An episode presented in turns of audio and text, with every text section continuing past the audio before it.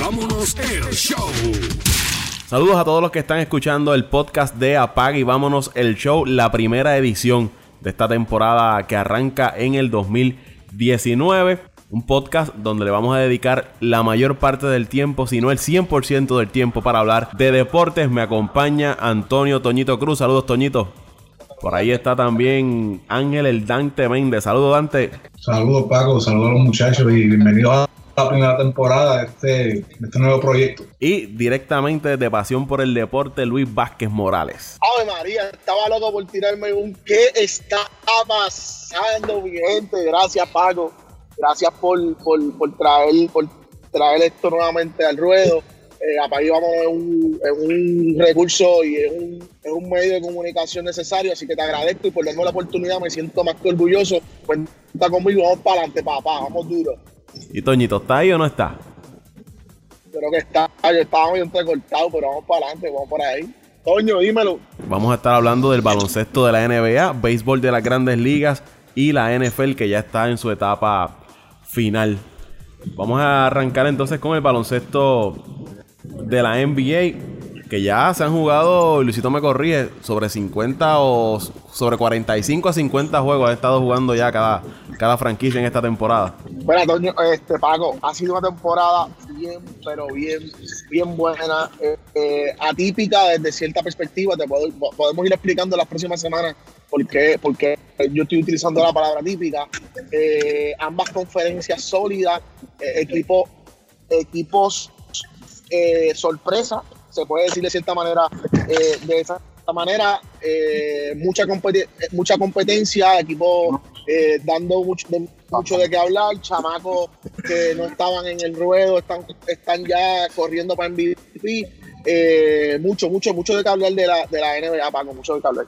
Dante, ¿qué te ha parecido hasta el momento la NBA? No, añadiendo a lo que básicamente dijo el compañero Luisito, ha habido bastante sorpresa. Por ejemplo, el equipo de Milwaukee, que está primero en la conferencia este, para mí creo que ha sido una de las sorpresas eh, más grandes que ha pasado en esta temporada. Por lo menos eh, los conocedores del deporte no esperaban que eh, casi en febrero este, este equipo estuviese donde está, cuando tienes un equipo como, como Boston, en la quinta posición, eh, tiene un equipo de Toronto que está segundo, pero entiendo que el factor Kyle Lowry este, ha tenido que ver mucho con el desempeño del equipo de Toronto, aunque a pesar de que tienen 30 victorias y 14 derrotas, eh, se, espera, mucho más de él en la cancha. Lo de, lo de Leona obviamente eh, siempre aporta, es una superestrella, está saludable es un, top 5 en el NBA, pero ahora mismo Giannis está teniendo unos números espectaculares también, debe estar, debe estar peleando por por ese galardón a jugador más valioso. Y pues, lo, lo, de no sorprender a nadie, el equipo de los Warriors, añadiendo otra pieza importante como Damarcus Cousins, eh, a mi entender, son, son el equipo a vencer este año nuevamente. Mira, este, Paco, yo, yo, yo, tengo que, disculpa que interrumpa, eh, yo necesito, necesito levantar bandera y que la gente que nos está escuchando entienda que, eh, eh y esto es añadiendo a lo que dice eh, Mende, no, no solo eh, eh, Kyle Lowry ha sido una nota positiva en este, eh, en este Toronto. El Toronto, para mí, para mí, hoy tiene el equipo eh, después de Denver más completo en la NBA. Tiene un chamaco en Pascal Siakam que está que es va a ser posiblemente el jugador más progreso si no se lo lleva Saboni de, Indiana. Tienen eh, nuevamente a Fred Lamblet que está bien, pero bien productivo del banco. Eh, jugadores como Delon Wright que vienen y te anotan 10, 15 puntos. CJ Miles, que puede ser el más viejo del mundo, pero te, te mete pelotas todo el tiempo. Eh, eh, es un equipo bien equilibrado. Danny Green, exjugador de, de, de San Antonio. Oye, eh, eh, un equipo bien, pero bien bueno. Ese Toronto, gracias por mencionarlo, Vende, porque ese equipo de Toronto muy, muy completo. Para mí me sorprende que no esté en primero. Eh, Kyle Lowry no estuvo en varios juegos, pero sí, ese equipo de Toronto va a dar mucho de qué hablar y yo los tengo hasta jugando hasta el último juego de esa conferencia. Toñito, ¿estás por ahí? Mira, yo te diría un poco de lo que dice Luis, poco atípico, equipo se supone que estuvieran a este tiempo dominando la, conferencia, por ejemplo el Boston, ha tenido las mil dificultades, la gran temporada que está teniendo Harden, para mí candidato otra vez al más valioso y, y el equipo de Milwaukee, que para mí no es sorpresa que esté jugando bien y que esté entre los mejores equipos de la liga, pero sí es sorpresa que esté liderando eh, con la manera que lo está haciendo. De ahí en adelante, pues Toronto sigue siendo la incógnita, aún con Leonard y todas las funciones que, han tenido. La incógnita es que a ver si pueden pasar otra vez de la primera ronda, porque ellos han tenido una bacacoa que no lo saca de ahí. Pero vamos a ver cómo funcionan y cómo, cómo responden este año en los playoffs. Tengo, Luisito, una, una pregunta para ti y, y siguiendo la línea de, Toñito. Toronto, ¿es real? ¿Por qué no me preguntes sobre los Knicks de Nueva York? No, eso, eso, mira, lo que son los Knicks y los Bulls, de eso no vamos a hablar en este programa. Este, te pregunto, lo que menciona Toñito de Toronto, esta temporada, ¿es el año de Toronto de lograr llegar a la final de la NBA? Porque como menciona Toñito, todos los años es más de lo mismo. Domina la temporada regular, llegan los playoffs y se fueron por el chorro. Mira, yo no, no, no, no debe haber, eh, no debe haber dudas sobre, sobre la calidad que tiene este equipo. Tú salir de, de, uno, de tu principal figura ofensiva eh, y traer, me, me, mencionó un top 5 de la liga para mí el, segundo mejor después de LeBron James es Kawhi Leonard por todo lo que da en cancha. Pero eso es otro tema y, alargaría la contestación a la pregunta. Eh, este Toronto, este Toronto eh, es un equipo bien especial. Creo que el nuevo coach, que se me escapa el nombre, tiene en sus manos gran talento, joven, en desarrollo constante. El chamaco que te mencioné en un principio, Pascal Siakam, es un jugador que mide eh, casi 6'10 de estatura y con el wingspan, olvídate de eso, que mide como 7'3 de estatura, el triple, ataca, eh, oye, un Sergi Vaca eh, rejuvenecido muy bien en esta temporada, mano. No, no, no, no te puedo decir que me sorprende. Eh, estaba claro de qué pasaría. lo que sí me sorprende son otros equipos que no están rindiendo tal y como esperaba. ¿Qué le está pasando a vos? creo la línea ni pensar con Boston.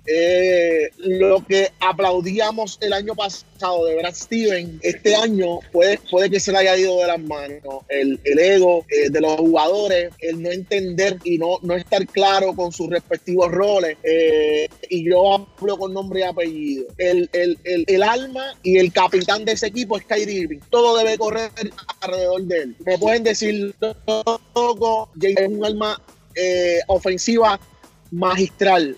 En dos o tres años va a ser una superestrella de la NBA. Hoy el líder de ese equipo es Kyrie Irving y, la orquesta toca al son que él ponga. Y yo creo que eso nos ha dejado claro y ahí ha fallado un poco Brad Steven. Así que, que un poco mi línea de pensamiento va a que eh, si, no logra reafirmar y reenfocar esa, ese liderato de Kyrie Irving, van a seguir teniendo problemas. Kyrie Irving y Jorge Hartford son los líderes de ese equipo y no, no salen en los partidos importantes. Pierden y cuando pierden, literalmente ellos no se ven lucen los chamacos porque tiran demasiado. Eh, eh, cuando Brad Steven pueda amarrar, eh, amarrar los egos de los chamacos, creo que vamos a ver un, Boston en óptimas condiciones porque defienden. Todas las noches defienden, defienden, defienden y defienden. Es a nivel ofensivo que veo el, declive de Boston. Pues mira, Paco, añadiendo el equipo de Boston, uno de los factores este año es que tras el regreso de Gordon Hayward, entiendo que no se ha adaptado bien a la plantilla como tal al sistema, eh, añadiendo lo que dice Luisito, sí hay muchos jugadores que no han eh, no se han podido acoplar al rol. Y por darte un ejemplo, mañana, mañana es un, en un posible escenario, mañana se enfrentan a Golden State. Vamos a ver, eh, empezando prácticamente la segunda casi terminando la primera parte, empezando la segunda, vamos a ver cómo Boston reacciona y cómo Boston puede jugarle tú a todo ese equipo de, Golden State, que entiendo que ahora mismo ya están calentando y están cayendo en ritmo. Otra de las cosas que he visto es que el equipo de Boston fuera de su casa no juega muy bien tampoco, que digamos, a pesar de que de los últimos 10 han ganado 7. Eh, tenemos que ver cómo reacciona el equipo, tienen que aprender a sacar esas victorias como, como visitantes también, porque ahora mismo de comenzar una serie hoy, por darte un ejemplo, em, empezarían en Filadelfia, de acuerdo a cómo está standing hoy, una serie durísima, una serie que no empiezas como local y todas esas cosas al comenzar una serie sí tienen algo de peso. Toñito, ¿qué te ha parecido esta mala racha del equipo? Mala racha no, porque ellos todavía están quintos en el este, pero todos esperaban de que estuviesen dominando la conferencia. Nada, lo de Boston se resume básicamente en lo que han dicho Dante y Luis Vázquez. Falta de reconocimiento de los roles de los, de los muchachitos jóvenes. Eh, no han aceptado, como dijo Luisito, que Holford y, y Irving son los los líderes del equipo que tienen que bailar al son que ellos les toquen porque prácticamente son los que conocen la liga y los que han estado más tiempo ahí, los que saben cómo se el cobre. Cómo... Es básicamente el resumen de Boston.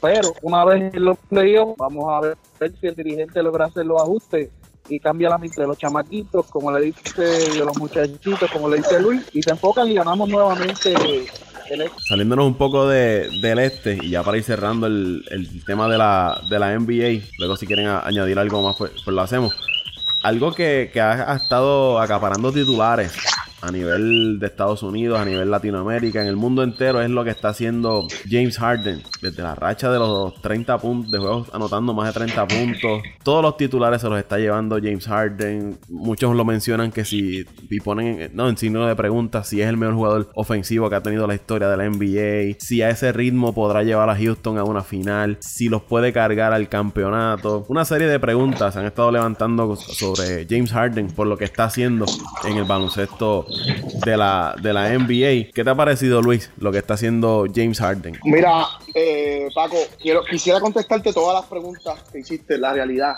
Eh, son preguntas válidas que se pueden contestar todas, pero podría estar mucho rato. Yo me voy a, enfocar eh, en esta ocasión en si James Harden posiblemente sea uno de los jugadores ofensivos más dotados de la historia. Y mi contestación es que sí. Y, no, sé si logre eh, una cantidad de puntos tan exorbitantes como otros jugadores, pero a nivel de recursos eh, y, el estilo, el estilo de juego, eh, le da demasiadas posibilidades y el espectro de posibilidades de James Harden de, anotar se abre con todos los movimientos, con, con, con el poder de ejecución. Si me gusta, no. Si, si, si entiendo que van a pasar para la final, no, no creo que lleguen a la final tampoco. Pero sí estoy totalmente claro que, James Harden es un, jugador sobrenatural a nivel ofensivo. Eh, hoy día, hoy día a nivel ofensivo domina la liga y es el jugador más dominante a nivel ofensivo. Eh, la historia, yo no creo que a nivel histórico llegue. No, no, eh, que, hacer una conversación más profunda y un análisis más profundo para llegar a, temas específicos y sensitivos como ese. Pero hoy, un extraterrestre, eh, demasiados recursos ofensivos, 22 tiros libres por juego, muchachos, olvídate de eso. No, no, no, no, no, no, no hay mucho de qué hablar de James Harden. Eh, lo es a nivel ofensivo hoy día y creo que lo seguirá haciendo. No creo que les dé para, llegar a la final y enfrentarse a, Golden State. Eso que mencionas de, los tiros libres, él anota 25 puntos en promedio entre canastos de 3 puntos y tiros libres. es, una, locura. Es, es, es, una estadística, Paco. Es una estadística difícil, difícil de digerir. Difícil de digerir. A mí me molesta eh, ver cuando veo las estadísticas que tira de 20, 20 de 27 tiros, eh, anota 23, de 24 anota 20. Eh, pero cuando tú ves el, cuando tú ves el, el, juego, cuando uno va al juego, de los recursos que te mencionaba, eh, la facilidad con que penetra, el contacto que logra en cada penetración, pues ahí yo digo, el tipo tiene, el tipo es un artista de, de, de, de encontrar el contacto con los jugadores y lograr que lo lleven a la línea. Eh, es un maestro. Es un maestro, como tú dices, buscando el contacto. Y es de esos jugadores que no le huye, que no le huye el contacto. Y si te tengo que coger la falta, la cojo. Y esos son puntos que, van a la libreta y que van al, al box squad de mi equipo. Sí, sin duda, sin duda, sin duda. Y, ese equipo de Houston, eh, si hubiesen tenido paciencia con el sistema de, lograr y buscar eh, entrar con Carmelo Anthony eh, fueron semanas bien duras para ellos. Eh, Harden mismo también estaba bien frío, no encontraban, no encontraban el, ritmo. Eh, me da, de verdad que me da pena, me da pena. Pero aún así, con ese inicio difícil que tuvieron, están en una sólida 15, una sólida quinta posición, 27 victorias, que es un buen número. Hay que ver qué pasa con ellos, ah, cerrando ya, que ya próximo es juego de estrellas y de camino a lo que es el cierre de temporada. ¿Qué te parece la, temporada de James Harden? Mencionaste ahorita candidato a jugador más valioso. Sí, definitivamente. Grandes opciones para repetir. Y no se nos olvide, que en los comienzos de Harden era meramente un jugador defensivo. Que Luis mencionaba que a lo mejor no llegue a grandes números ofensivos acumulativos en puntos, porque en su principio de temporada meramente se dedicaba a defender ya que tenía dos cañones grandes a su lado, pero desde que llegó a Houston se ha transformado de una manera y cada año que pasa y desarrolla su juego a una capacidad máxima. Créeme que, que James Harden que vemos hoy en día es un James Harden muy diferente al James Harden que comenzó, eh, comenzó con Oklahoma, donde era de los mejores jugadores defensivos de la liga. O sea que es un jugador muy versátil y muy completo. Toño, eh, Toño y Paco, jugador más valioso, hoy sí lo es se me olvidó, se me olvidó dar ese detalle. Que si lo es, sí, hoy, hoy es el jugador más valioso que tiene la liga. James Harden, seguro que sí.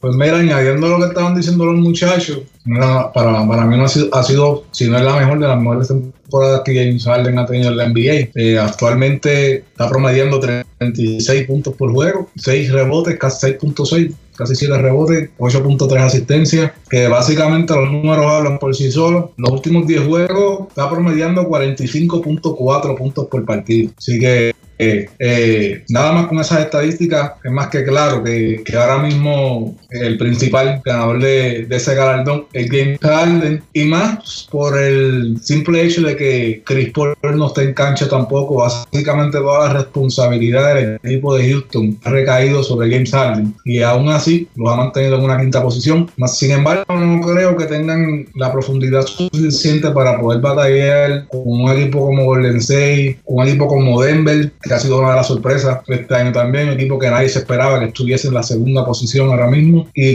contra un equipo de Oklahoma, inclusive hasta con un equipo como Portland, sería una serie bien interesante, sería una serie entre Portland y Houston o cualquiera de esos de los equipos anteriores mencionados, pero sí, creo que creo que James Harden, eh, su capacidad y el don que tiene eh, ofensivamente es, envidiable el NBA. Yo, yo, de mi parte, yo creo que hay que aplaudirle lo que, lo que está haciendo James, James Harden durante esta temporada y lo que está demostrando en el poder de anotación. Como, como dice Luisito, que si me gusta, no no, no me gusta. Eh, porque se ve como demasiado de egoísta, demasiado de yo lo quiero hacer todo y ya. Y no, a mí por lo menos ese no es el estilo de juego que a mí, que a mí me gusta. Pero hay que aplaudírselo, hay que dárselo. Yo creo que lo que le está haciendo es grande la NBA. Ese poder de anotación que tiene es increíble. Y cómo domina el juego a, la manera que quiere. Eh, James Harden, sólido candidato a jugador más valioso. Y sin Chris Paul, sin eh, Capela eh, ha llevado al equipo de Houston a mantenerse eh, entre las primeras posiciones del oeste. Si le quitas a James Harden al equipo de Houston, pues obviamente se va a ir al, fondo. Para mí el jugador más valioso era LeBron James si no se lesionaba. Ya lleva bastante tiempo fuera. Yo creo que eso le va a restar. Así que James Harden está ahí, al igual que Giannis ante tu compo, como los candidatos a, jugador más valioso esta temporada. Yo valido, yo valido todo lo que, todo, yo valido todo lo que, todo lo que han mencionado. Eh, pero yo, yo, yo, también, Paco, eh, sé que vamos a, cambiar de tema, pero mano, yo no puedo eh, dejar pasar la excelente, o sea, mencionar en esta, de, esta primera, en este primer segmento que tenemos de, de, la, de, la NBA en este podcast. Mano, la, la, el gran equipo que tiene, que, ha formado Denver. Denver por los pasados años, desde el cambio de, de, Carmelo Anthony, eh, fue creando y cogiendo picks, cogiendo eh, jugadores, eh, con los jugadores que llegaron en ese cambio, Darino Galinari, Wilson Chandler y varios jugadores más que llegaron, lograron traer buenos picks y hoy día yo no tengo duda que tienen a el jugador más versátil que tiene la liga eh, es Nicolás Jokic, jugadores eh, de rol, pero como, como Gary Harris y, y Jamal Murray. Eh, eh, Paul Mislap, un jugador todo estrella, como cinco o seis veces en la liga. veterano. este equipo de, veterano y sólido. No para mí este equipo, ver este equipo de verdad me, me gusta, me gusta, me gusta mucho. Eh, hay que estar bien pendiente de este equipo.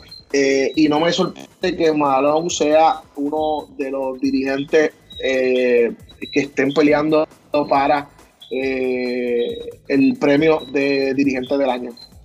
Antes de cerrar con la NBA, eh, ¿qué les parece el caso de, de Carmelo Anthony? Yo sé que a Luisito quizás no le guste este tema, pero hay que tocarlo porque me parece interesante cómo Carmelo Anthony, de ser un jugador top en la liga, ha ido descendiendo, descendiendo, hasta el punto de que no tiene equipo por la razón que sea. Porque no lo quieran, porque no, no cuajó en el equipo donde estaba, o porque su salario es muy grande para el equipo que lo tiene y lo, va a dejar libre, por la razón que sea. Para ustedes, su opinión sobre la situación de Carmelo Anthony. Vamos a comenzar con Dante. Mira, yo pienso que ya, eh, eh, pienso que ya, por lo menos la carrera de Carmelo Anthony, lamentable que, pues, que terminara de la forma en que está terminando. Era un jugador eh, yo personalmente pienso que ese primer año le robaron el novato del año a Carmelo, por encima de LeBron James. Digan lo que digan, para mí el novato del año fue Carmelo Anthony. Puso unos números espectaculares. Además de que ese año eh, tuvo una buena actuación en playoffs. Pero, como tú bien dices, Paco, 27 millones, el contrato que tenía Carmelo Anthony. Eh, los tiempos que estamos viviendo en cuanto a términos económicos en la franquicia, sí se valora mucho el espacio salarial. Obviamente, 27 millones por ejemplo, un equipo de Houston que tiene un contrato como el de Carmelo, tiene un, perdón, como el de Gibbs Harden, tiene un contrato como el de Chris Paul, eh, firma a, a, Capela, le dan una extensión. Eh, son muchas cosas. Además de que su rendimiento como jugador ha bajado. Eh, yo, en lo personal, pensaba que iba a ser una, una gran pieza para, para este equipo de Houston para que siguiera, tuviese posibilidades de, de irse tú a tú con, el equipo de Golden State, pero eh, desafortunadamente no, no se acopló como tal al sistema ni al ritmo de Mike D'Antoni, que es un tremendo dirigente, especialmente ofensivamente, porque eh, eh, él se, se le reconoce por eso, por ser un dirigente bastante ofensivo, pero lamentablemente no, no, no dio pie con bola, como decimos nosotros. Eh, se, rumora que, se rumora que los Lakers sí están interesados, pero yo en lo personal, eh, como, como muchos saben, soy fanático de los Lakers, yo en lo personal eh, no creo. No creo que traer a Carmelo para los Lakers ayuda positivamente en el equipo. Yo entiendo que ya su tiempo como jugador tope o élite ya, ya pasó. Bueno, básicamente además de que no se acopló al estilo de juego, al sistema de juego de Houston, yo diría más, Houston no tuvo la paciencia o no esperó que él se adaptara como profesional que es, aunque tiene unas actitudes lo han desfavorecido en la NBA. Pero para mí, que Houston se apresuró a salir de él y no le dio el tiempo de que se adaptara al sistema de juego y le pudiera demostrar lo valioso que era para ese equipo. Así que que haya decaído de la manera y, lamentablemente eh, una pena que un jugador de, de, ese calibre haya caído en la desgracia como han, caído muchos en otras ocasiones de los equipos de NBA, que ahora es la este bubónico. Antes de ir con, Luis, eh, es interesante el caso de, Carmelo, porque era un, jugador ofensivamente con unos recursos increíbles, dominaba la liga, siempre se decía de que no, defensivamente no, no hacía lo, lo, necesario, no se esforzaba, luego comenzaron los rumores de que era un, en el camerino no era fácil, y todos esos rumores y, información que iba saliendo sobre él, como que ha ido cargándolo según va pasando el tiempo. Y es una mancha que él ha tenido ahí, que no, se ha podido quitar. Fue al equipo de, de OKC, tampoco fue, le dio mucho pie con bola. Houston lo firma, solamente participa 10 juegos esta temporada. Y recuerdo que había una, unas notas donde indicaban que él no, no era un jugador del, del, banco, que él era un jugador de cuadro regular. Yo pienso que eso también le ha ido afectando. Y como mencionaba antes, el, contrato que tiene es un contrato que, que no todos los equipos lo, quieren eh, eh, cargar y más con el, el, bajo rendimiento que está teniendo Carmelo. Quizás un equipo que esté buscando un jugador veterano que los ayude a dar ese empuje para la postemporada puede ser un buen fit para que Carmelo vaya ahora en esta etapa ya eh, final, por decirlo así, de, la NBA. Todavía quedan varios meses. Todavía falta el juego de estrella, la fecha límite de cambio. Todavía hay, equipos que se pueden mover y traer un jugador de como Carmelo. Y él ponerle su parte y decir, aquí estoy. Voy a demostrar que todavía me queda baloncesto. 34 años. Estamos hablando de que lleva cerca de 17 temporadas en la, en NBA. Comenzó en el 2013, 2018, 15 por ahí temporadas más o menos en, en, la, en NBA, Luisito. Eh, doloroso por demás, Paco. Doloroso por lo escucho hablar y, y, se me hace difícil eh, decir todo lo que quiero sobre, sobre Carmelo Anthony. Desde, el 2000 siguiendo la carrera de, Carmelo Anthony, desde la high school, eh, campeonato en Syracuse 2002, 2003 entra al, al, al 2002-2003, no me acuerdo bien, el 2003, perdón, 2003 entra, entra a, la NBA en el 2003, en una de las camadas más exitosas que tiene, eh, que ha tenido la historia del draft. Eh, positivo, que siempre fue un jugador sumamente ofensivo, que históricamente se le temió, temporadas de 25, 27 eh, puntos por juego. Carmelo Anthony de hoy fue un Carmelo Anthony un tanto, lo que pude percibir en esos 10 juegos, un tanto desequilibrado, fuera de, fuera de foco. Eh, no estoy, no, no, no sé si estaba en sintonía con lo que fue el, la, operación ofensiva de, de Mikey Anthony, pero aún así, el año pasado un poco en OKC, tuvo los mejores números. Eh, yo quisiera que, regresara y pudiera normalizar su carrera por lo menos uno o dos años más. ¿Crees que, le, eh, que los puede dar? Dos, tres años. Eh, pero súper incierto el, futuro de, al menos no me atrevería a especular nada. arrastra demasiado dinero, demasiada inconsistencia. Me uno a las palabras de Méndez, entiendo que no debe llegar a los Lakers, los Lakers es un, Los Ángeles es un escenario demasiado cargado. Mediáticamente, eh, tienes que llegar a ganar, tienes que llegar a aportar eh, eh, de manera profunda y no creo que, que, Carmelo Anthony necesite un escenario como ese. Yo lo, yo, yo, yo lo pondría un escenario eh, un poco más eh, tranquilo, un poco más que pueda manejar. Eh, y no me sorprendería, no me sorprendería Paco que lo viera regresar a, un Denver donde su rol no sería protagónico, sería un rol secundario, apoyando a, los chamacos jóvenes, un Toronto, un Filadelfia, no me sorprenderían esos, esos, esos, esos, esos destino. Luis, pero en ese caso tendría que poner él de su parte para asumir ese rol.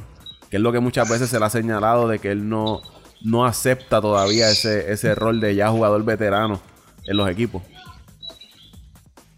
Sin duda, sin duda, para poder, para poder aportar y entrar en un núcleo, tú tienes que eh, aceptar el rol que se te ponga. Eh, y hoy, hoy no sé en qué estado mental está el chamaco. Eh, eh, yo quisiera, por eso fue que te dije que quisiera de todo corazón que estuviera bien, porque después de Rachid Wallace ha sido mi jugador preferido en toda la historia. Y me duele verlo como estaba abajo. Vamos a cambiar de tema, vamos a hablar del béisbol de las grandes ligas.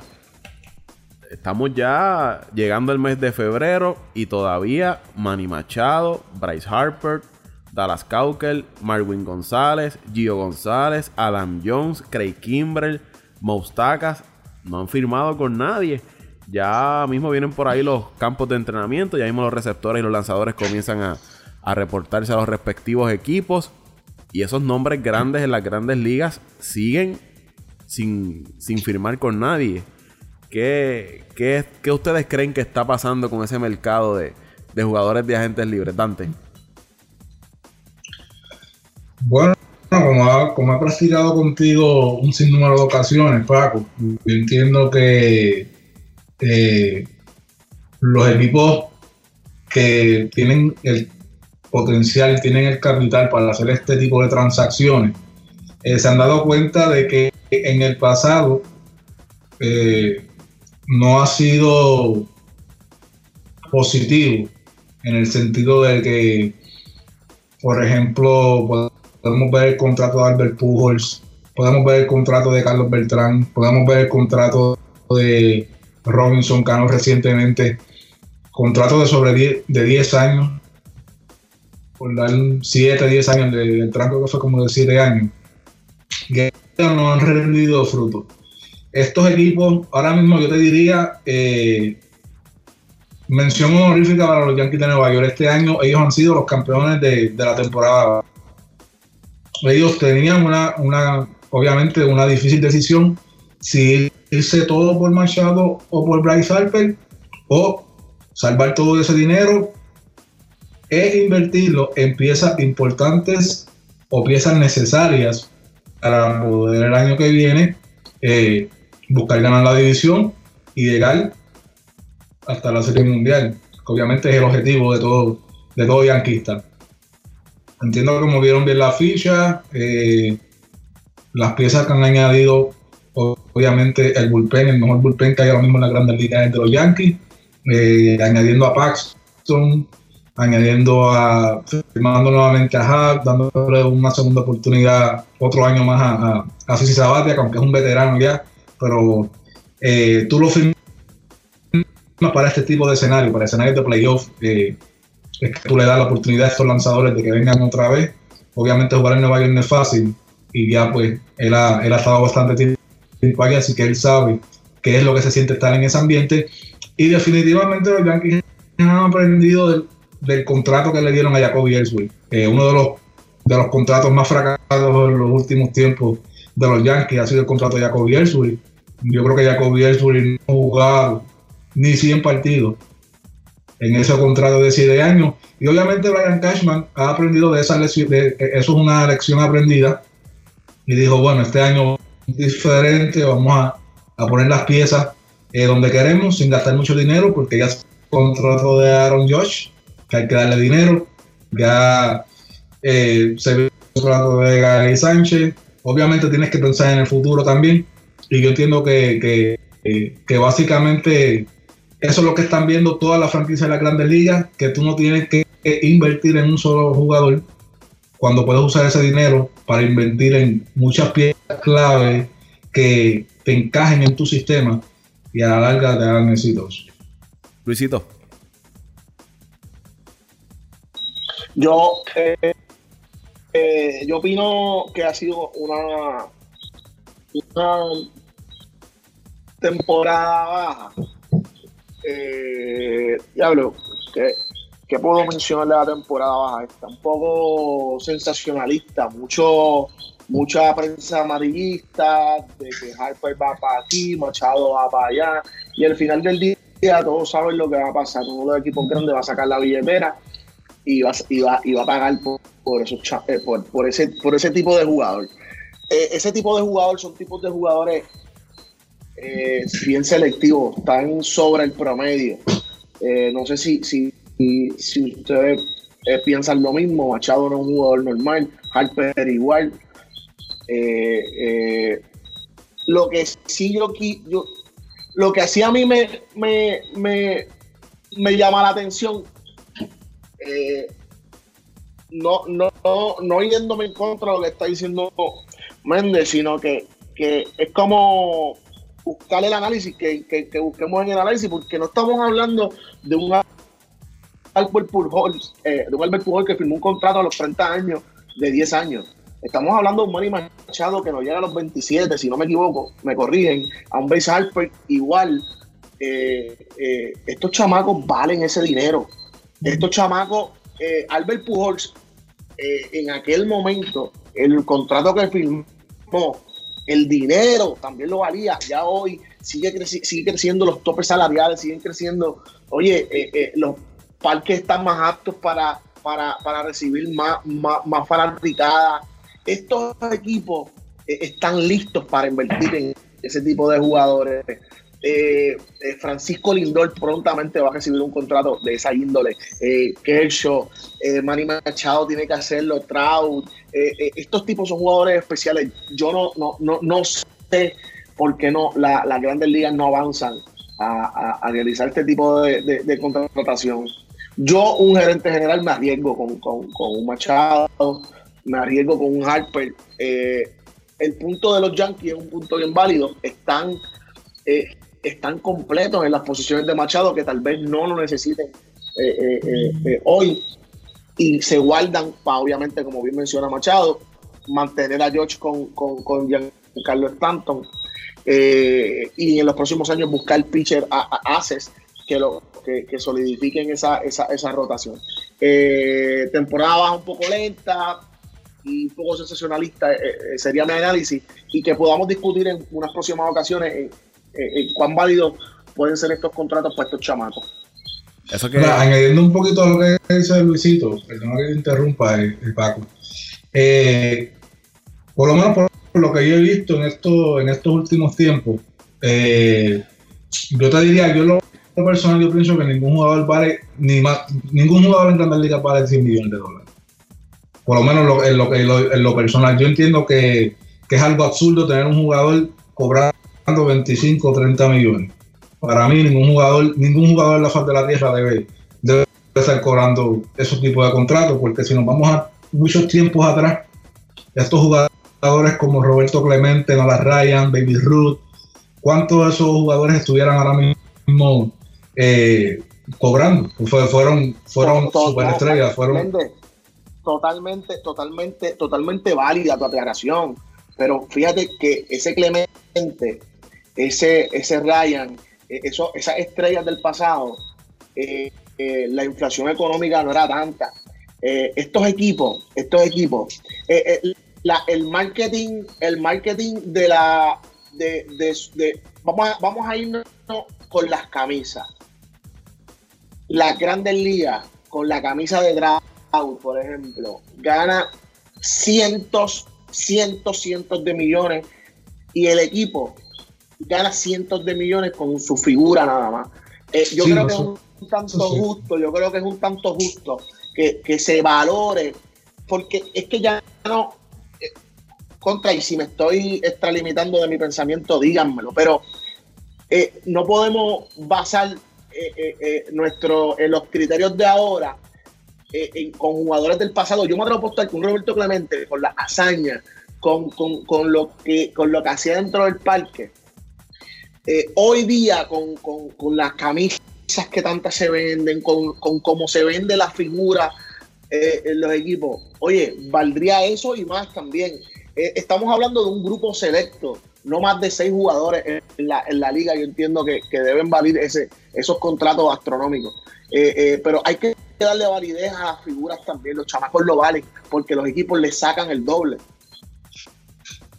Bueno, te puedo dar, tienes, perdón que interrumpo otra vez, Paco. Sí, tienes este eh, varios puntos válidos, pero eso no es solamente.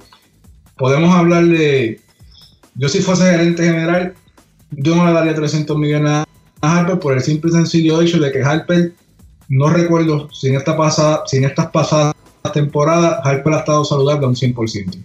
Independiente haya sacado 40 bolas, eh, te puedo dar el punto válido de los términos de mercadeo. Washington es una, es una buena ciudad para poder hacer mercadeo, pero ahora mismo Washington no necesita Harper y se lo he dicho a un sinnúmero de amistades que son fanáticos de Washington.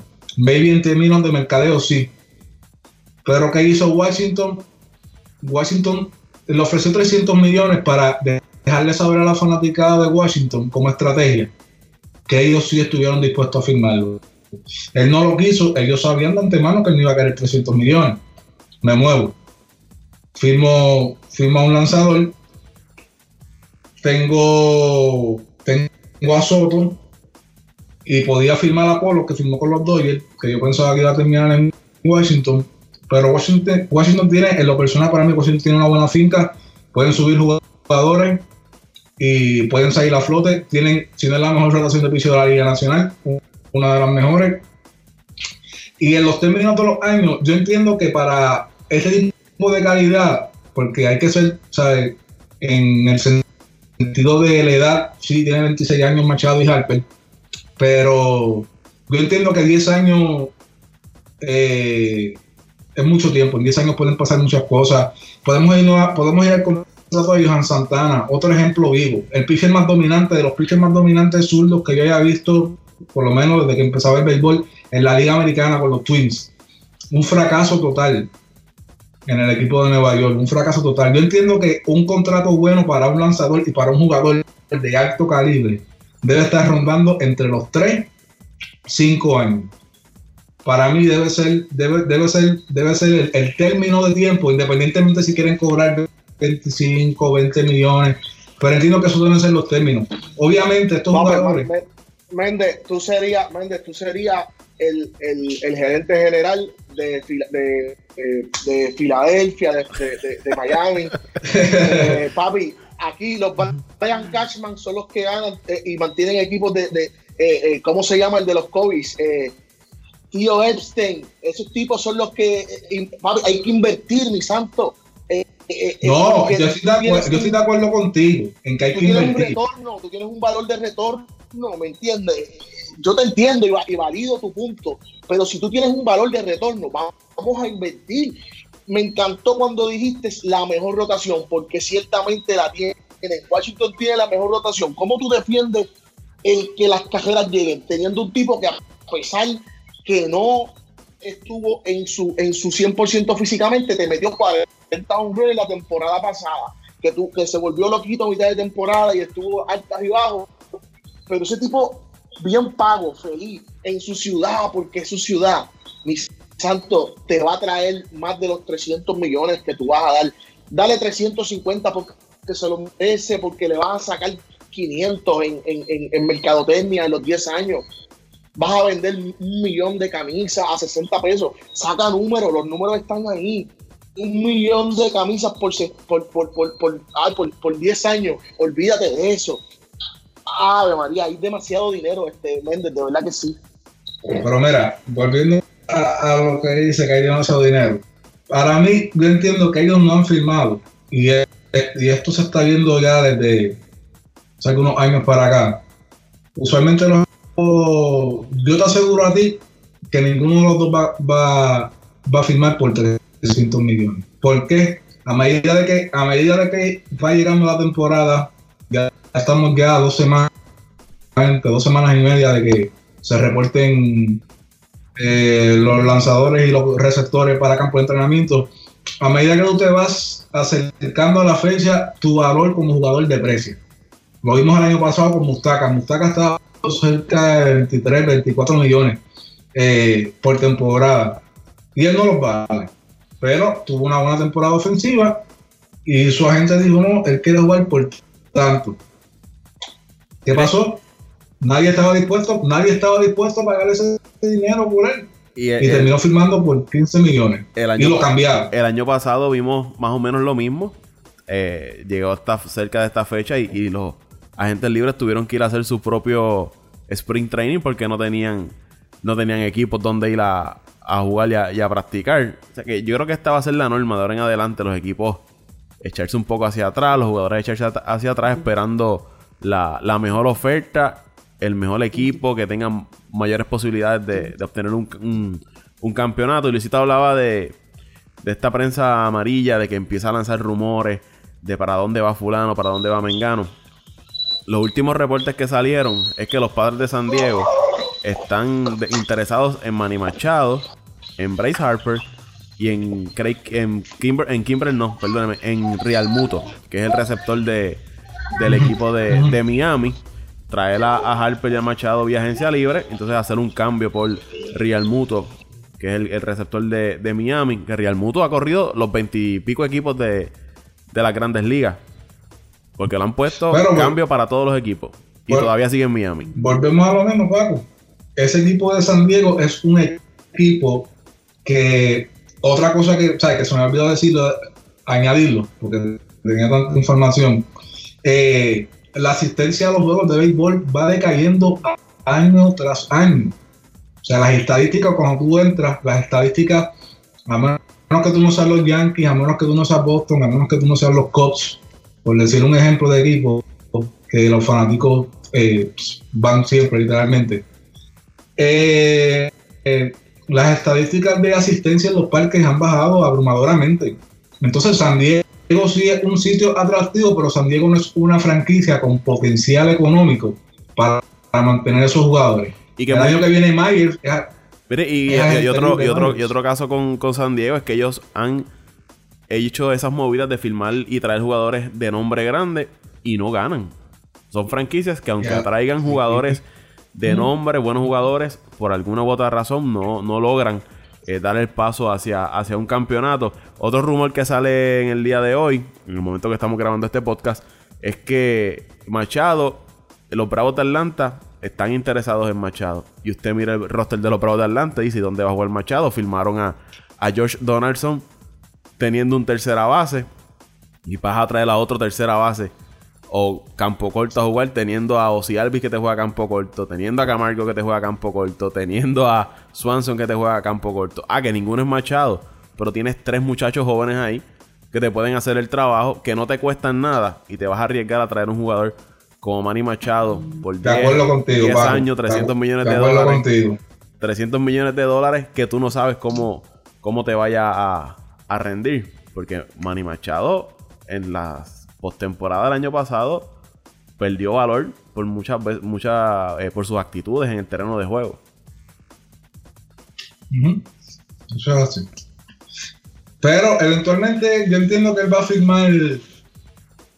Eh, hasta ahora dicen. Eh, creo que Filadelfia, los White Sox. Y ahora que salió San Diego, que era el equipo misterioso. creo que son los que tienen oportunidad.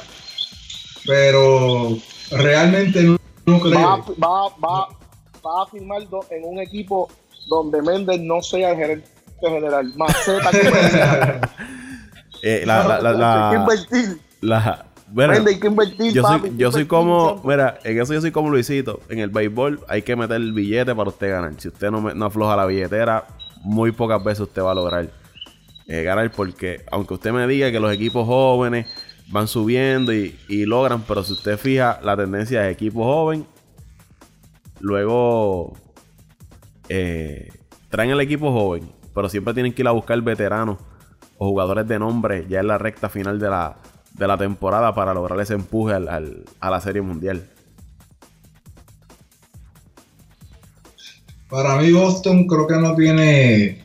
Boston tiene un buen equipo este año nuevamente para batallar, pero no han movido mucho las fichas porque tiene muchos agentes libres que se le acercan los contratos también y muchos de estos gerentes no han salido a comprar, a irse de compras por eso. Muchos de sus jugadores valiosos en el equipo, Moquibese es agente libre el año que viene, si no me equivoco.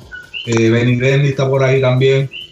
¿Sabes? Está todo, por lo menos los equipos grandes, tienen a sus caballos a punto de que se expiren los contratos y no están saliendo a comprar básicamente está todo el mundo eh, aguantado. El mismo Seattle intentó invertir 300 millones, firmó, firmó a Canon, eh, y ya, desmantelaron el equipo. Ya desmantelaron el equipo, porque lo digo, tú sabes. a, veces te inviertes, pero no todo te sale. Y yo entiendo que esa fue una buena movida por, por los meses. Traer a Sugar 10 al equipo, ¿por qué? Porque todavía él tiene el contrato de novato. Posible y no me va a costar caro. Mucho de lo que está haciendo el equipo de los Cubs ahora, de los Cubs, obviamente yo como fanático de los Cubs sí he estado un poco molesto en eso que no he visto actividad. Pero por otra parte hay que entender que tenemos un tope salarial no grandísimo. Tenemos 35 millones en dos jugadores solamente, en, en Cole Hammers y Ben Sobris, que ya para el año que viene tenemos 35 millones que se pueden eh, evaluar qué podemos hacer con ellos para utilizar. Pero ¿qué pasa? Se viene el contrato de Baez, se viene el contrato de Kelly Bryan, se viene con se viene el contrato de Quintana. Son muchos contratos que se vienen. Entonces es difícil tú mantener un equipo eh, un núcleo completo. Y los Cos decidieron que están haciendo los Cos. Vamos a caernos con estos contratos de los jugadores jóvenes, sacar el provecho posible. Y no nos queda de otra, pues salimos de Ya para cerrar el tema de las grandes ligas, esta semana se anunciaron los jugadores que van al, Salón de la Fama. Eh, Mariano Rivera, Mike Lucina, Edgar Martínez, por fin se hizo justicia, y Roy Holiday. Eh, Luisito, ¿qué te sorprende más? ¿El 100% de Mariano Rivera o que Mike Musina haya sido seleccionado para el Salón de la Fama? Mira, eh, no, yo, es que tengo feelings, de verdad, me encantó, me encantó, me encantó ver eh, la, primero ver a Edgar ya por fin eh, elegido, pero a nivel Mike Miocina, Mike Miocina, mano. Era, era su momento, esa es la pregunta. Tú estás como yo. Edgar tuvo que esperar 10 Edgar tuvo que esperar 10 años y tú me dices que Mike Miocina ya está en, en, en el Hall of Fame. Contra como que los electores necesito, necesito tocar base con los electores, ¿me entiendes? Necesito entender sus, los planteamientos continuos que hacen, de verdad, eh, o lo que están pensando al momento de elegir. A mí, eh, por otra parte, a mí Luis, yo, estoy como tú, a mí ese, eso, eso me chocó, a mí me chocó eh, Mike Musina, yo, yo no esperaba a Mike Musina en, el Salón de la Fama, por lo menos en, en este año, no, no sé, no, no, como que yo busco y miro y, y no, no, no sé, 18 años en las grandes ligas, solamente fuiste al juego de estrella 5. Tú miras las estadísticas, su efectividad no era la mejor en las temporadas. Sí tuvo varias temporadas que ganaba sobre 15 juegos, 17, 19 ganó en el 95. Pero tú miras overall, bueno, en el 2008 ganó 20, fue su último año antes de, retirarse con los, con los Yankees. Pero tú las miras y tú dices, contra, y Kurt Chilling. ¿Por qué Kurt Chilling todavía está por ahí dando cantazos y no, no va de la Fama? Chilling tuvo una situación con, los, con, los, con los Pets también, que hay que ver. Eh, pero por lo demás, a mí me parece que fue una, una selección eh, buena. Eh, obviamente la de Roy Holiday. no sé, puede ser que lo que diga esté como sea un poco imprudente, pero eh, es otro caso más, al igual que el de Mike eh, un pitcher bueno, consistente, mejor, mejor que Mike Miocina a nivel estadístico y todo lo demás, pero eh, pues nada, su situación yo creo que propulsó más a la candidatura rápido al Salón de la Fama. No sé si ustedes lo ven igual y no quiero ser imprudente. Antes, de ir con, Dante, en eso que tú mencionas de, de Holiday. Holiday ganó Sayón en ambas ligas y te tiró también un no en un juego de, de división en la, en la postemporada con, con, el equipo de, de Filadelfia. Y, y no es tampoco... Roy Holiday tenía, tenía, sus méritos. Primer año. Obviamente el factor de que él murió, pues eso contribuyó a que, a que entrara el primer año. Quizás si él estuviese vivo, pues quizás tardaba un, poco de años más, pero por lo menos... Era, era, era un pitcher, estadísticamente, eh, pienso yo. Oye, tú, Pedro Martínez, ahí estamos hablando de un, de un pitcher primer año.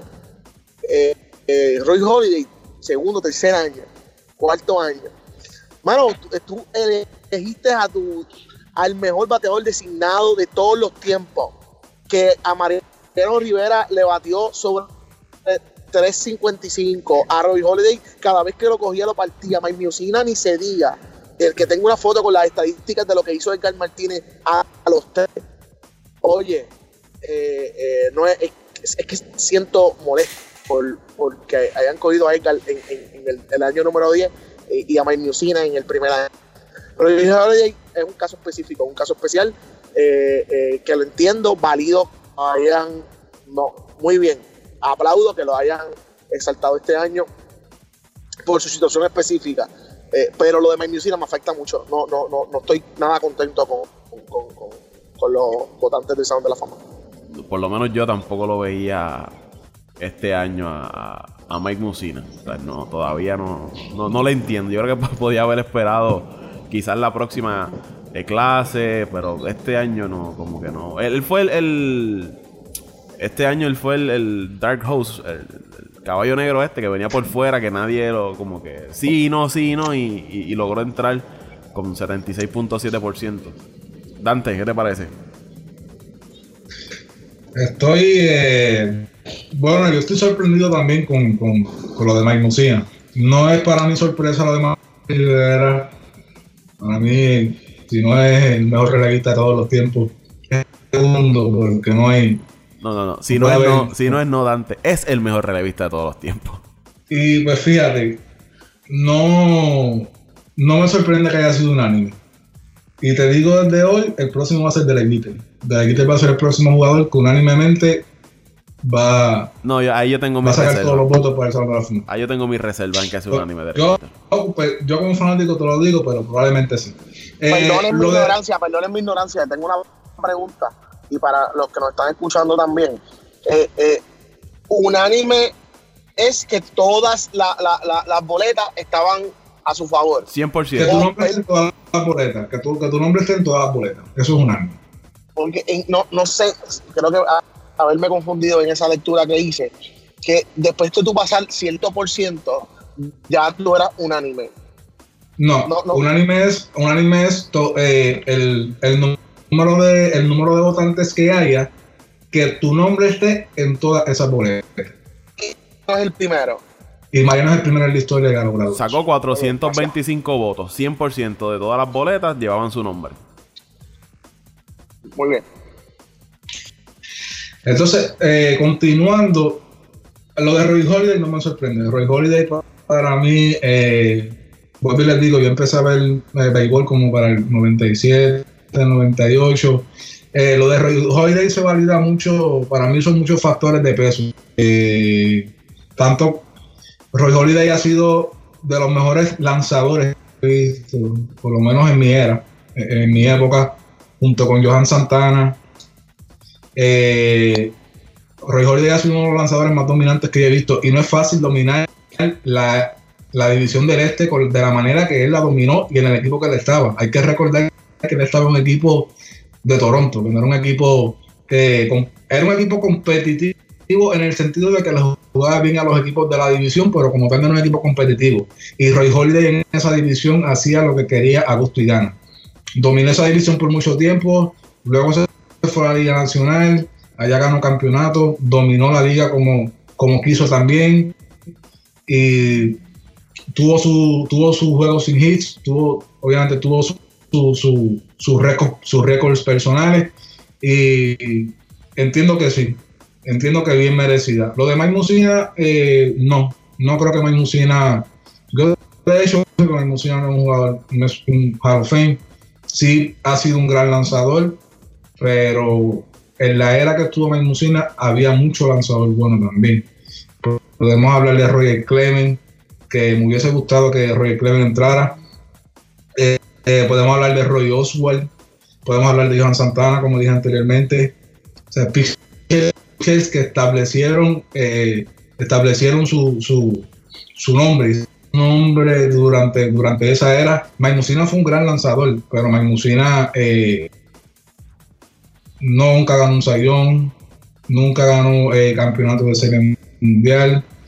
eh, y esas cosas muchas veces te validan, muchas veces son de peso. Obviamente estoy en desacuerdo total que Barigón no haya sido Salón de la Fama. O sea, estamos habl- no estamos hablando de cualquier jugador. Estamos hablando del mejor, en mi opinión personal, del mejor bateador de esta generación. Uno de los bateadores más completos que he visto. Uno de los bateadores más conscientes en la zona, que es bien difícil ver un bateador consciente.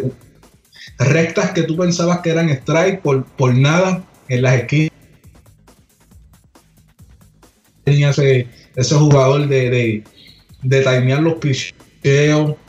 Eh, estamos hablando de un jugador siete veces el jugador más valioso, ocho veces guante de oro, 12 veces bate de plata, dos campeonatos de bateo. 14 veces llegó a, a, a Juego de Estrellas. estamos hablando de, de, de récord de, récord personales que no todo el mundo tiene. Obviamente, vamos a hablar de lo de los esteroides, de las investigaciones, pero Jeff Bagwell fue uno de los acusados, tuvo varios, eh, hubo varias noticias de que sigue el uso de esteroides y está en el Salón de la Fama. Iván Rodríguez se decía que, que, había utilizado esteroides, que de hecho José Canseco lo dijo públicamente y está en el Salón de la Fama. Eh, yo entiendo, pues obviamente que ese tema de, los esteroides es otro tema completamente diferente, pero Baribón por lo que hizo en, en, la Grandes Ligas sí merece estar en el Salón de la Fama y Rey Clement también. Pero Mike Musina, a mi, a mi personal, no, no, no creo. Lo de Carl totalmente. La espera fue larga, pero, pero segura. Y estamos muy contentos de que, de que haya eh, entrado al Salón de la Fama. Ese tema, ese tema de, eh, eh, es bien es bien delicado. Eh, yo, yo tengo mi, hay una línea mi punto, mi punto, sí, mi punto de vista bien, pero bien, bien, bien, bien pegado, bien pegado a lo que, a lo que, y bien alineado a lo que tú, nos está, nos estás mencionando. Eh, pero deben castigarlo, deben castigarlo. Eh, no, no sé si vetando los del Salón de la Fama, pero al menos eh, que espere, que espere, que espere al séptimo, octavo. O al comité de veteranos. o que o al comité de veteranos, sí. No, Mira, para no, mí, no, no, no, no, no, no al comité de veteranos. Yo entiendo que yo, yo te lo digo sinceramente, yo con esto de lo del Salón de la Fama, yo, yo no soy muy seguidor de esto. Obviamente, si entra un puertorriqueño, pues claro que sí, estamos contentos. Lo celebramos, claro. Y lo celebramos, pero yo ya yo veo esto del Hall of Fame yo como un concurso de simpatía, de popularidad. Eh, hay muchos jugadores que, yo pienso que ahora mismo, yo en lo personal, maybe ofensivamente no, no tiene los números, pero Omar Vizquel ha sido de los mejores campos cortos que ha podido utilizar un terreno en grandes ligas y ver que Mike Musina entra del primer, o sea, First Ballot Hall of Fame y no ver jugadores como Alvis Kell, que tú los viste, que tú viste las hazañas, que es difícil ver un campo corto con las habilidades que tenía Marvis Kell. Y en ese tiempo que había, por lo menos ese tiempo del 2000 al 2010, el talento que había en grandes ligas era, era del bueno. Y ver que estas cosas así sucedan, pues te hace como que te decepcionan un poco, por decirlo Ya para, para, cerrar este, este tema de, las grandes ligas, eh, los logros de Mike Musina. Siete guantes de oro, cinco veces el juego de estrellas, ganó 20 partidos en una, en una ocasión y entró al Salón de la Fama en su sexto año de elegibilidad. Todavía nos quedamos. first pero nos quedamos sorprendidos todavía. Usted ve la lista, jugadores como Fred McGriff, Omar Vizquel, Larry Walker, Scott Rowland, Andrew Jones, con unos por ciento Pero fíjate, el caso de Scott Rowland para mí, para mí fueron las lesiones. Scott Rowland. Pero fue en su tiempo era, en su tiempo era la mejor tercera base que yo creo que tenía el béisbol. Sí, sí. Pero yo entiendo que las lesiones, las lesiones lo, lo, limitaron. Pero sí, de acuerdo contigo, no eres tercera base que, que él también. Bueno, ya estamos en la parte final. Vamos a hablar un poco de, de la NFL, que concluyó el pasado domingo los campeonatos de conferencia, el AFC, otra vez los New England Patriots y en el NFC el equipo de los eh, los Ángeles Rams. Luisito, ¿viste algo de los juegos? ¿Pudiste ver algo el domingo? ¿La NFL no te llama la atención? ¿No te gusta? ¿Lo puedes decir aquí en confianza? Sí, pues, Paco, yo soy pasión. Paco, yo soy pasión por el deporte. Oye, tengo que estar pendiente a todo para que no me cojan con los calzones abajo. Eh, lo, que sí lo que sí te voy a decir, Paco, eh, Tom Brady all the way. Yo no, no, no, yo soy Jets, tú lo sabes. Eh, me elimino siempre temprano. Eh, pero, mano, qué, qué grande, qué grande Tom Brady. logra sacar partido, logra hacer lo que tiene que hacer para, para, para, salir victorioso. Yo, yo voy a ir un poco más allá, Paco. Eh, tenemos que disfrutar lo que estamos viendo de ese, de ese señor. Posiblemente, posiblemente vamos a estar hablando en cinco años de que Tom Brady es el GOAT en todos los deportes. El mejor atleta de la historia. El, mejor atleta en la historia del deporte a nivel mundial. Difícil, hay que sentarse a analizar el por qué lo estoy diciendo. Tengo muchos argumentos. No soy y no, no soy el, fútbol americano no es el deporte que más yo sigo, pero la grandeza. Eh, eh, ¿Por qué todos vemos a Michael Jordan como, eh, el, atleta ideal? Es por el, el, el misticismo que, rodea su, su, figura. Tom Brady está haciendo eso, lo estamos viendo y nos estamos disfrutando, estamos, tenemos que estar agradecidos por eso. Así que no tengo duda que nuevamente va a estar en, el Super Bowl y eh, si llega a ganar va a cambiar la historia a nivel de cómo vamos a ver los deportistas y él va a ser uno de los más grandes, el uno o el dos, no tengo duda de eso. Dante, ahí está. Hablando de tu pupilo.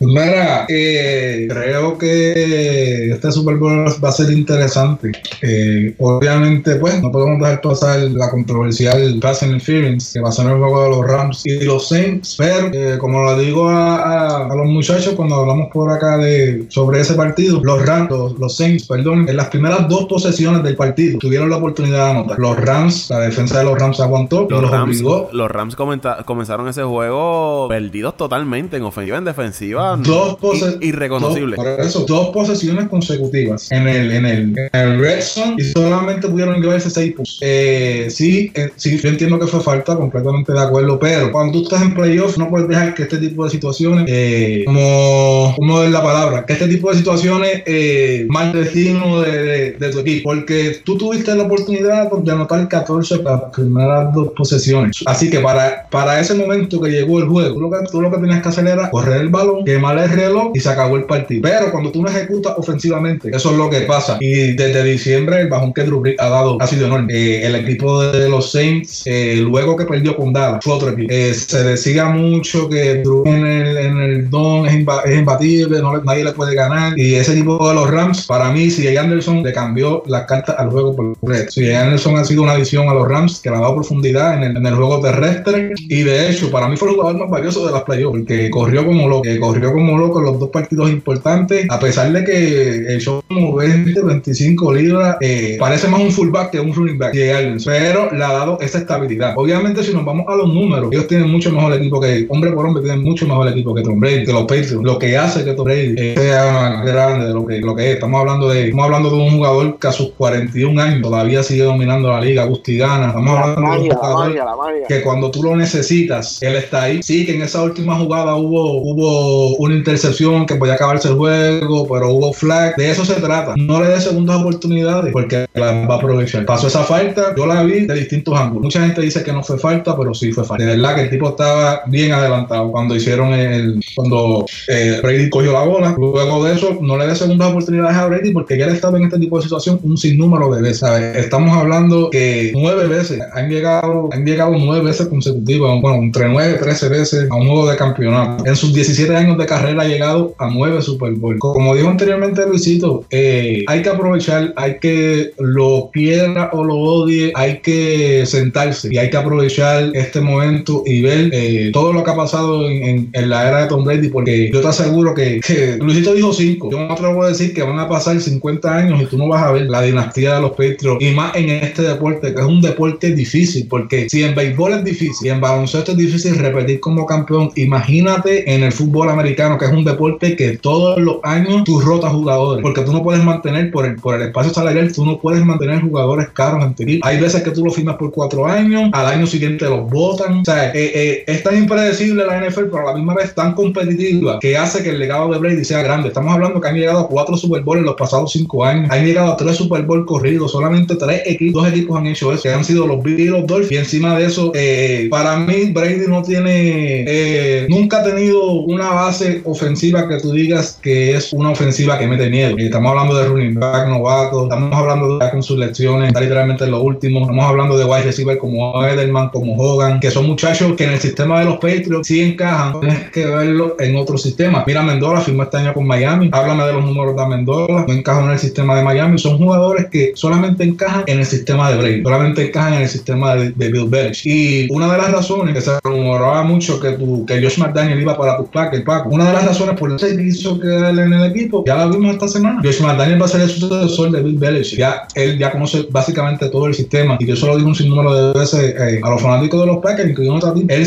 él decidió quedarse ahí porque de seguro Bill le dijo: Yo estoy uno o dos años aquí, yo me voy y esto va a ser tuyo. Y ya él conoce el sistema, ya él conoce el personal, ya él conoce cómo se barajean las cartas en ese equipo. Aunque también sí tengo que decir que el año que viene en adelante, sí hay que ver a Kansas City. Tiene un equipo, tiene un quarterback en Mahomes que, que wow, qué jugador, jugador de los pocos, de los pocos quarterbacks que he visto que tira de cualquier ángulo. Eh, el muchacho da gusto verlo. Pero por ahora eh, hay que disfrutarnos a Brady, hay que disfrutarnos a Brady. Va a ser un Super Bowl muy interesante y vale mucho. Porque si vamos atrás al 2001, el primer Super Bowl de Tom Brady fue contra los San Luis Rams, cuando los Rams estaban en San Luis. Y ahora, 17 años después, 18 años después, se enfrenta a los Rams de Los Ángeles. Pero donde posiblemente este vaya a ser su último Super Bowl. Así que ahí va a ser muy interesante, muchas cosas en juego, pero. Eh, Espero que los Patriots salgan con la victoria, pero vamos a ver, va a ser un juego interesante. No creo que va a ser un juego bastante reñido.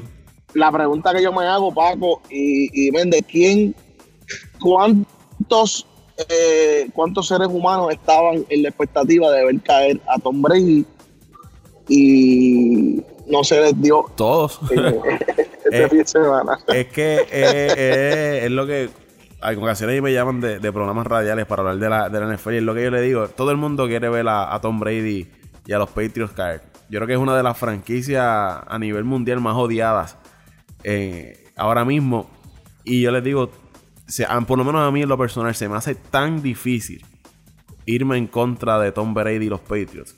Es que lo hacen, no, no hay forma de que, de que ellos no logren sacar la victoria tú dices, ah, es que ese equipo no tiene nada, o sea, este año se quedan, ah, Brady está viejo, tiene problemas con Belichick, ah, este fulano no está, está lesionado, y siempre buscan la manera y logran ganar los partidos. Estamos hablando que los Patriots se ganaron a un equipo de los Chargers, que es uno de los mejores equipos ahora mismo en la NFL, y se vienen de ganar ahora a Kansas City, otro de los grandes equipos de, de la NFL. Y Tom Brady en esos últimos minutos de los partidos cuando las millas cuentan, él viene con ese instinto asesino que cualquier oportunidad que tú le des la va a aprovechar y te va a hacer pagar en, el resultado del desafío. Y como mencionan ustedes, yo creo que ya hay que quitarnos la venda de, fanático, de odio hacia, hacia los grandes atletas y, en lugar de hablar mal, de desearle mal, eh, admirarlo. Porque no sabemos cuánto tiempo va a pasar en ver grandes atletas eh, de ese nivel nuevamente. Y hablo de Brady, de LeBron, lo, vimos con Jordan, eh, lo vimos con Jeter, con Mariano, con ese tipo de, jugador que han marcado las generaciones. Hay que, hay que admirarlo. En lugar de odiarlo y desearle mal, disfrútese el juego y, y vea la grandeza de, de Tom Brady, por lo menos en el Super Bowl el próximo domingo 3 de febrero. Y fíjate, añadiendo lo que tú dices, Paco, eh, obviamente hay que darle crédito también. Hemos visto el mejor, el mejor quarterback de la historia, el mejor dirigente de la historia, Bill Belichick eh, y su staff hicieron un trabajo eh, espectacular la semana pasada en el partido. Entiendo que hasta yo me sorprendí. Usualmente los Patriots en third down no corren el balón y él le cambió el juego por completo. Estamos hablando de algo, estamos hablando de algo bien, bien importante. O sea, Bill Belichick le cambió las reglas al juego por completo en ese partido en específico. yo pensaba, yo decía que una de las claves era que Tom Brady tenía que anotar rápido. ¿Por qué? Porque este equipo, este equipo de Kansas City es un equipo que en un 2x3, un abrir y cerrar de ojos, te hacen puntos. Son, o sea, son, son un equipo, sin ejemplo, para mí es el mejor equipo ofensivamente de la, de la, de la NFL. ¿Y qué pasa? Ese fue el plan. Correr la bola, quemar el reloj, cansar la defensa de Kansas City, proteger a Brady, darle mucho tiempo a Brady. creo que no le hicieron ningún sack en todo el partido. Eso fue una clave también. Intocable. Darle bien a los third downs, darle bien a los third downs, que creo que ha sido una de las mejores actuaciones de los Patriots en third down en, tiempo. Y quemar el reloj, no dejar que Mahomes estuviese bastante tiempo en el campo con su ofensiva. Estamos hablando que este jugador en 20, creo que fueron 22 minutos que solamente tuvieron la bola, hicieron 31 puntos. Estamos hablando que, que así de así de fuerte es la ofensiva, así de fuerte es la ofensiva. Pero volvemos a lo mismo, creo que creo que eh, irse 14 a 0 en la primera mitad fue fundamental. Ya en la segunda mitad yo hasta yo decía, va a llegar un momento que ellos van a caer en ritmo y, y van a apretar. Pero creo que la línea ofensiva hizo un trabajo espectacular también. Creo que creo que fue bastante clave en ese triunfo de los Patriots. Y bueno, mi, mi, consejo siempre es nunca la apuesten en contra de los Patriots mientras Brady y Belichick estén con vida, nunca la apuesten. Porque cualquier cosa puede pasar. No pierdan su dinero. No pierdan su dinero. No pierdan su dinero. pierdan su dinero. Pero va a ser bien, va, va a ser bien interesante para el año que viene. Entiendo que van a haber muchos equipos en la NFL que van a que hay que tenerlos en la mira. Pero antes, el año que viene tenemos que hablar. Pero, pero, antes del año que viene, la próxima semana hay que analizar el, el Super Bowl. Miren, ya, ya vamos a ir, a ir cerrando este primer episodio de Apague y Vámonos el podcast. Gracias a Luis Vázquez Morales de Pasión por el Deporte. Gracias a Ángel Dante Méndez, el Mendiciano. Y a Toñito Cruz que estuvo por ahí también hablando con nosotros al inicio de, de este podcast. Apague y Vámonos el show.